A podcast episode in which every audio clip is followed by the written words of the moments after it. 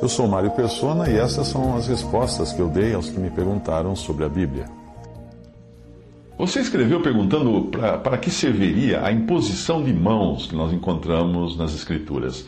Considerando toda a confusão eclesiástica que existe hoje, com homens se valendo do ato de impor as mãos como se fosse algum passe de mágica, ou transmissão de algum poder mágico, alguma energia, é melhor a gente analisar o assunto pelo que nós encontramos nas Escrituras.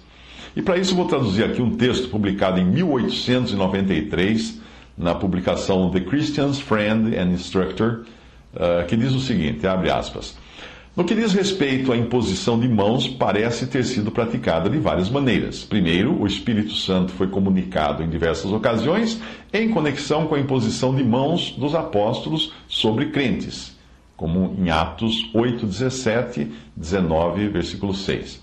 Segundo, pessoas foram designadas desta maneira, ou melhor dizendo, separadas para um, algum ofício especial. Em Atos 6, por exemplo, sete que foram escolhidos para servir às mesas foram colocados diante dos apóstolos, que depois de orarem, impuseram suas mãos sobre eles. Versículo 6. E Paulo instrui Timóteo a não impor as mãos indiscriminadamente sobre qualquer um, isto é, conforme entendemos, Timóteo não devia escolher ninguém para ser um ancião ou diácono, sem antes ter certeza de que a pessoa preenchia todos os requisitos para tal função. Em seguida, nós vemos que um dom foi concedido a Timóteo através da imposição das mãos do apóstolo, como fala 2 Timóteo 1,6. Em todos estes casos, pode-se reparar que a imposição de mãos é feita ou pelos apóstolos ou por Timóteo, que era um dos enviados dos apóstolos e que, portanto, agia sob a autoridade direta de Paulo. Em nenhum desses casos, portanto, a imposição de mãos poderia ser praticada hoje, a menos que se acreditasse em uma sucessão apostólica, do que não temos nem mesmo uma sombra sequer nas Escrituras, que, pelo contrário, desaprovam tal ideia. O debate se dá, portanto, sobre pretensões e presunções eclesiásticas e não sobre a palavra de Deus. Todavia, existem dois outros tipos de imposição de mãos que devem ser consideradas. Quando o Espírito Santo diz: Apartai-me a Barnabé e a Saulo para a obra a que os tenho chamado, aqueles que estavam reunidos com eles jejuaram e oraram, e pondo sobre eles as mãos, os despediram. Isso está em Atos 13, de 2 a 3.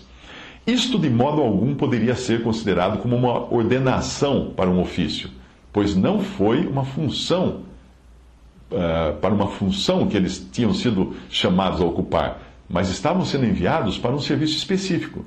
O Espírito Santo tinha designado seus servos para a missão que lhes cabia. A imposição de mãos aqui tinha mais o sentido de identificação ou de se expressar total comunhão com Barnabé e Saulo no seu trabalho.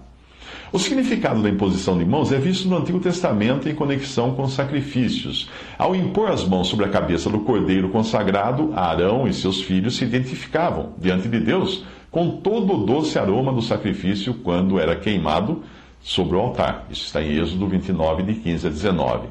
Um exemplo do mesmo significado pode ser encontrado em 1 Timóteo. Como já vimos, o dom foi concedido a Timóteo pela imposição, por intermédio da imposição das mãos de Paulo.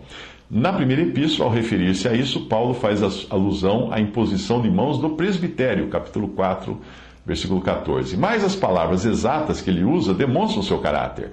Aqui a palavra não é pela ou por intermédio de, como na segunda epístola, onde ele fala da imposição de suas próprias mãos, mas com palavra com, ensinando claramente que eles nada mais faziam do que estar associados a Paulo no seu ato, de modo que estavam assim se identificando com o que estava sendo feito e também com Timóteo no serviço para o qual ele estava sendo chamado. Essa forma de imposição de mãos é simplesmente um ato de comunhão. Outro e único tipo de imposição de mãos é mencionado em conexão com a cura do enfermo. O próprio Senhor Jesus impôs suas mãos sobre o enfermo, em Lucas 4, 40, e comissionou seus discípulos também, depois da sua ressurreição, a fazerem o mesmo em Marcos 16, 18. Mas se por um lado os dons de cura ou manifestações de cura eram encontrados na Assembleia em Corinto, não existem indícios de que a comissão dada aos discípulos tivesse sido estendida a outros. Eu já escrevi o suficiente para ajudar o leitor na investigação do assunto e este, valendo-se dos casos mencionados dentro de seus contextos, será capaz de compreender a verdade envolvida nisso e avaliar o assunto imposição de mãos, quando comparado às presunçosas reivindicações feitas hoje nos meios eclesiásticos. Portanto, até aí, The Christian's Friend and Instructor, que foi escrito em 1893. Thank you.